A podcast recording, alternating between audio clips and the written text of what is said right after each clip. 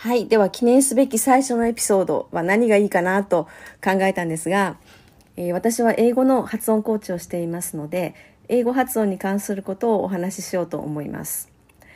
えー、このチャンネルを聞いておられる方の中には、英語の発音がなかなか良くなりませんという方もおられると思うんですけれども、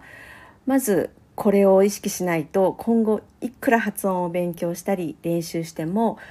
なかなか向上しないなと思うことがあります。それは発音をよく発音よく話すことを恥ずかしがらないということです。なんかこう発音よく英語の発音で話すことがちょっと恥ずかしいなと思っている方かなりおられるんじゃないかなと思うんですが例えばせっかく、えー、発音の英語の発音を学んでも一緒に話している人が例えば一緒に何人かで話しててその中にカタカナの発音のカタカナ発音の人がいるとついそのカタカナ発音になってしまう。もしくはカタカナ発音の人たちの中で一人で英語の発音で話すのがちょっと恥ずかしいと思ったことないですか、えー、実は私もそうでした、えー、話はもう小学生の頃まで遡るんですけれどもあのその頃英語は、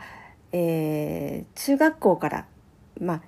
あの習い始めるあの必須科目に入ってたんですけれども、えー、私はちょっと早めの小学3年生からあの近所の英語の先生に英語を習っていたので中学に入る時にはまあみんなみな同じスタートラインに立ってるはずなんですけれども私はえー、その頃にはもう中学1年生の教科書は全て終わっていたんですね。で、えー、発音も、えーま、何箇所か習いに行ったんですけどネイティブの先生からも教わっていました。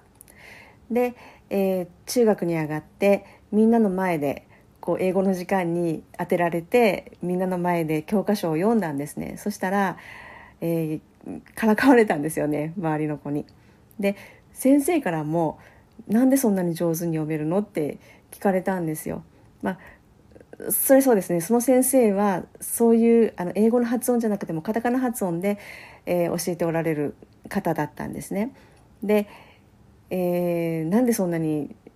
上手に読めるのって聞かれてで私はもうすごくその時恥ずかしくてでもう学校ではみんなと同じようなまた先生と同じようなカタカナ発音で英語の教科書は読もうってその時に決めたんですね。で、まあ、中学校は中学校も高校もですね2通りの読み方を覚えました一つがネイティブの先生が読む読み方でもう一つは中学校の先生の読むカタカナ発音の2通りを、えー、覚えてで授業ではカタカナ発音学校ではカタカナ発音で話してその学校が終わってあの英語の教室英語の学校とか英会話学校とか行くんですけれどもその時は普通のネイティブの先生の発音をで話してっていうことを、えー、始めました。例えば「うん、Thank you」「Happy birthday」「Really」この3つありますよね。これも「Thank you」「Happy birthday」リアリーですよね。みんなね、この th でこう舌を噛んでみたり、巻き舌したりっていうのが日本語にない音なんで結構授業でもやりたがらないんですよね。恥ずかしがっちゃって。なので私もあのそんな感じで、えー、わざとできないふりにしていましたね。あのカタカナの感じで読んでいました。で、まああの学校ではカタカナで話して学校を出ると普通の英語の発音で話すっていうことを高校卒業するまで続けました。でまず、まあ、なんで高校を卒業するまでかというと、えー、短大に行ったんですけど短大は英文化に進んだからなんですね。でその学校は英文化しかなくてもちろん英語の好きな学生やもう学校に行くと結構英語の授業がほとんどなんで英語だけ勉強したい学生が集まってたんですね。で学校の中にもネイティブの先生もたくさんおられましたし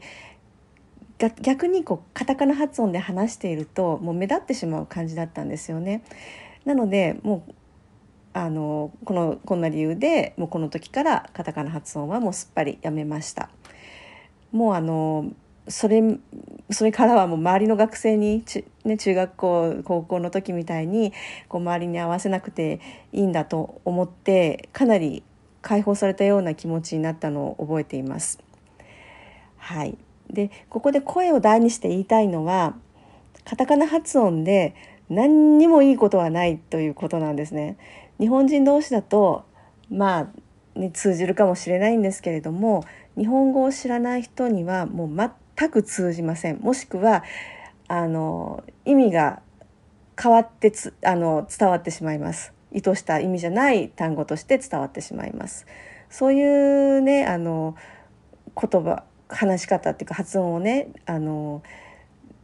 身につけたってもう意味ないですよね。日本人にしか通じないとか。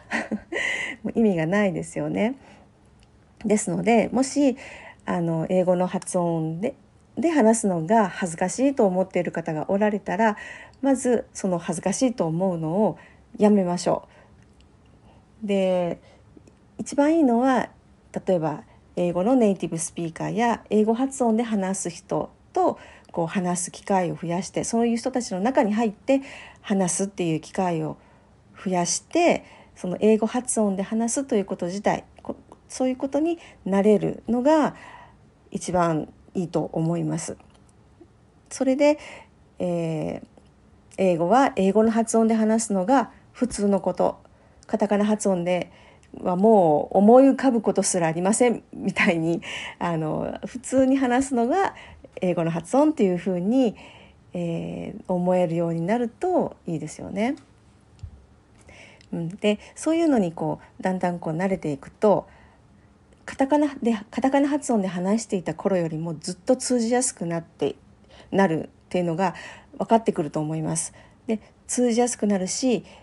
通じるからだんだん英語を話すのが楽しくもなってきます。で一旦こう楽しくなってくるとあとはもうガーンと上達するばっかりなので そうなったらもう閉めたもんですよね。はい、ぜひあの皆さんもやってみてください。はい、えー、では、えー、今後もこのような日本で日本にいながら英語を伸ばしていくっていうヒントをお話ししていきますので、ぜひお聞きいただけたら嬉しいです。はい。では今日はこの辺で終わります。ありがとうございました。